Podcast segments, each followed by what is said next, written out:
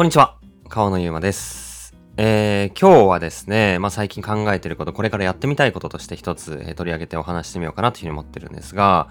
えー皆さんはスペシャルティーコーヒーと聞いて、まあ、どんなイメージを持ちますか？特に、まあ、生産者に対して、えーどういうコーヒーなのかっていう風なえイメージを持ってるかってちょっと聞きたいなと思って考えてほしいなと思うんですが、まあ、おそらくほとんどの人が生産者に対していい意味を持っているコーヒーだと認識してるんじゃないかなと思います。例えば、まあ、正当な価格で買われている生産者がちゃんと美味しい分だけ潤っているっていうイメージのコーヒーだと思うんですよ。で、実際に、まあ、スペシャルティーコーヒー協会のウェブサイトを見ても、まあ、スペシャルティーコーヒーとは、えーいろいろ、まあ、こういうコーヒーですよって書いてありますけど、トレーサビリティがあり、まあ、産地の情報だったり、どう作られたかっていう情報がはっきりして、まあ、正当な対価が渡っているコーヒーであるというふうに、まあ、言っていて。で、まあ、僕らは、まあ、スペシャルティーコーヒー業界の僕らは、プレイヤーとして、その、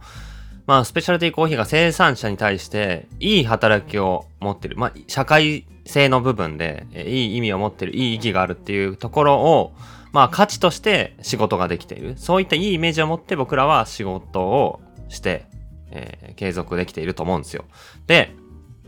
じゃあ、ふと思った時に、どんな、えーいい価値、いい意味が生産者にとってあるんだろうっていうことが、まあなんか、僕はまだ納得できてない。ふわっとしてんだ。そんななんか、いいイメージがある、トレーサビリティ、サステナビリティみたいな言葉が、すごいこう、まあ飛び交うというか、もう定着するレベルで、えー当たり前のようにスペシャルティコーヒーには根付いているものとしているけど、それって蓋を開けてみたらどうなんだろうっていうのを、もっとね、僕ら、僕は可視化させたいんですよ。で、これなんでこんなこと思ったかっていうと、まあよく、まあ SNS とかの質問で、こんな質問をいただくことが多いんですね。それはどんな質問かっていうと、えー、例えば、まあ僕はこ、えっ、と、コーヒーの単価を上げていきたいと思っていて、コーヒーの値段を上げた方が生産者に還元できるんじゃないかと思っています、みたいな。えー、まあ意見というかね、まあ、えー質問だったりとか、えー、コーヒーの、まあコーヒーの価格を上げて、どうやったら生産者に還元できますかとか、なんかそういう質問をもらうことがあって、で、まず、まあこのこういう質問に対しては、えーまあ言いたいのは、まあこれはすごい安直すぎると思うんですよね。まあ、コーヒーの値段を上げるから、一杯例えばじゃあ500円で売ったコーヒーを800円、1000円、1000円に、1500円にするからといって生産者に還元できるとは限らないですよね。これどういうことかっていうと、まあ、うん、普通に考えると価格を上げると需要は減りますよね。これはすごいシンプルなバランスだと思うんですけど、値段上げるほどお客さんの数は減っていく。そうなっていくと、じゃあどっちの方が、うん、まあ利益を作れるかっていうのは、まあ一概には言えないと思うんですよ。まあこれは多分コーヒー屋をやってる中の人の向き不向きとか能力とかそういうことによると思うんですよ。まあ例えばとあるコーヒー屋は、えー、まあバリスバリスタのこのカリスマ性というか、もちろん素晴らしいコーヒーをさらに引き伸ばして美味しくするっていう能力もありつつ、その美味しい、まあ価格高くても納得してもらえる、いいなと思ってもらえるような、えーサービスだったり、えー能力があるっていう方もいれば一方で、まあ、僕なんかどっちかっていうと、一個一個の価値をすごいこう、えー丁重にというか引き上げて伝えるというよりかは、まあ気軽に多くの方に届けるっていうことが、まあ僕は比較的できる方かな。そうなってくると僕は多くの方に届けられるんで、価格はまあ上げない方がむしろ合理的だったりすると思うんですよ。で、どっちの方が結局利益をその会社としてコーヒー屋として作れて、で、その溜まった利益をどう、えー生産者に還元する手立てがあるかっていうこの2つだと思うんですよね。で、まあ前者の方は能力によってできること、えー向き不向きっていうのが違うと。で、後者の方は、えー生産者に、まあコーヒーを持ってどう還元するかっていう手段が結構、うん、ないというか、うん、まあ間接的というかね、なんかそんな感じなんですよね。普通にやるだけだったら、豆を買うだけですよね。コーヒー屋ができることって。で、豆ってどういう風に生産地から流通してるかっていうと、生産者、例えば農家さんがいるとしたら、農家さん、生成所、エクスポーター、そっから船で渡ってインポーター、日本の例えば買い付けてる商社に渡って、そのインポーターの在庫から僕らは在庫リストの中から豆を買わせていただくっていう。まあ僕らはどっから豆を、えー直接的に買ってるかというと、商社から買ってるわけなんですよ。基本的には。まあ一部で僕、僕らみたいに、えー農園で畑をやったり、生成所やるバリ島で、えー直接作るみたいなことやったら、やったらもう直接作って持ってきてますけど、まあそういう仕入れってロースターにとっては本当にごく稀で、まあ普通にやるとしたら商社から買うと。じゃあ商社から買ってるコーヒー、のな、まあ、商社から豆を買う中でどう生産者に影響を与えられるか、いい、まあ、なんだろうな、還元ができてるかって、まあ、なかなか実感が伴わない、伴わないと思うんですよ。で、まあ、その、さっきのこういう質問がよくあるんですよっていうことに対する、じゃあどう還元できるかの、ここ一つの答えとすれば、まあ、生産地から、えー、直接買って、で、買うときに、まあ直接っていうのは物が直接自分のとこにストンとこうダイレクト届かなくても商社経由で届いてもいいんですけどそのやり取りは自分で直接やってじゃあこのロットのコーヒーは1キロ現地の船積み価格で1キロ8ドルで売られてるけどじゃあこの8ドルの内訳はどういう風になってチェリーはいくらで買って生成所のメンバーは月給いくら払われていてそれでどんこういうコストがかかった中で、えー、いくらになってるっていうのをちゃんとまあ、えー、オープンに計算していただいてこれも多分言わないと普通出てこないことだと思うんですよね。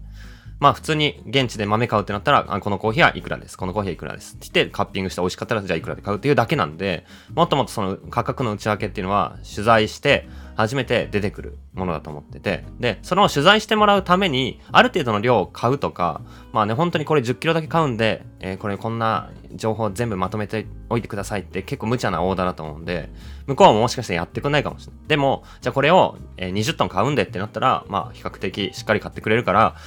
えー、じゃあ、えー、ちゃんとロット分けこの、この会社のために、えー、情報を出してあげようっていうことをやってくれたりすると。まあもちろんね、その情報を出してくれることに対しても、さらにプレミアムで、え、お金を払ってもいいかもしれないですけど、まあそういうこうちゃんと仕事として成り立たせるような規模感とかがあって、情報が湧いてくる。で、その、まあ農家さんへのチェリーの、まあ、価格、まあ農家さんに渡ってる価格が、うん、正しいか、合理的かっていうのも、まあ、本当はもっとね、知りたいですよね。なんか例えば、えー、トランスペアレンシーレポートって言って、結構、各ロースターが、このロットは船積み価格いくらで、そのうちいくらが、えー、生成所に渡っていて、いくらが農家さんに渡ってますっていう価格を数字として表にして提示してることもあるんですよ。で、これも調べないと、ね、買い付けの時に頑張って情報を得ないと出てこないことなんで、こういうトランスペアレンシーレポート、透明性レポートが出てることも素晴らしいと思うんですけど、その数字の意味が、うん、あ、わからんと僕は思うんですよね。どうすかね皆さん。えー、じゃあこのコーヒーね、1キロあたり生産者には、え、1.5ドルの、えー、お金が渡ってますって言われて、ああ、なるほど、それは生産者助かってるわって思えますかっていうか、比較対象があるかっていう感じなんですけど。ね、農家さんに直接聞いて、いや、これ積むの大変だったから1.5じゃ安いわって思ってるかもしんないし、いや、えー、普通に売るのが、えー、この村だとここに売るか、ここに売るかで、こっちに売るパターンだと、え、いくらだけど、ここは品質評価してくれて、ちょっと手間かかるけど、熟したチェリーを4回に分けて積みに行くだけで、こんだけ値段上がるんで、結構僕ら助かってます。いや、美味しいコーヒー作ってくれて、とか。えまあ、利益が出たら、その利益の半分で学校を作るとか、そういうプロジェクトやってる生成所もあるし、まあ、そういう、具体的に生産者がどう、ハッピーになってるかっていうのは、まあ、開示されてないまあなかなか可視化されてないなっていうのが、まあ思ったりすること。で、まあその還元するっていう話で言うと、そういうふうな、えー、まあ還元されてることを確かめた上でそういうロットを多く買うとかっていうのが一つの影響を与えられる手段。で、もう一個はまあ例えば、付加価値上げて単価高いコーヒーを売っていくっていう感じだったら、まあ生産者的にも、まあそういった素晴らしい付加価値の、まあ、芸者のとか、えー、特殊な作り方の素晴らしいフレーバーのコーヒーを作った生産者がよりもお金がもらえる、そういった、まあ、スペシャルロットの競争が激化するっていうことに自分も貢献して、まあ、夢を見さすというか、まあね、より美味しいコーヒーを作った人に対しての単価を上げるっていうことに寄与するっていうのはもしかしたらできる影響かもしれない。まあ、その場合、どういう生産者に応援を、まあ、したいかっていうことかもしれないですね。特別なコーヒーを作る生産者を応援したいのか、まあ、こう、日頃から取り組んでるというか、デイリーなコーヒーを作っている、美味しいコーヒーを作る生産者に還元したいのか、みたいな、まあ、ロースター目線で言うとどういう生産者に、どういう規模を伴って、どういう貢献したいか次第で、まあ、買い付け方だったり、影響の与え方はあるあるのかなっていうふうには思うんですが、まあ、こういった話をしてる中でさっきもちらっと話した、その、じゃあ出てくるその情報が、どこまで具体的なものなのか、どこまで実感を僕らは伴えるものなのかっていうのがすごいふわっとしてなって思うんで、なんか僕は、もしできれば、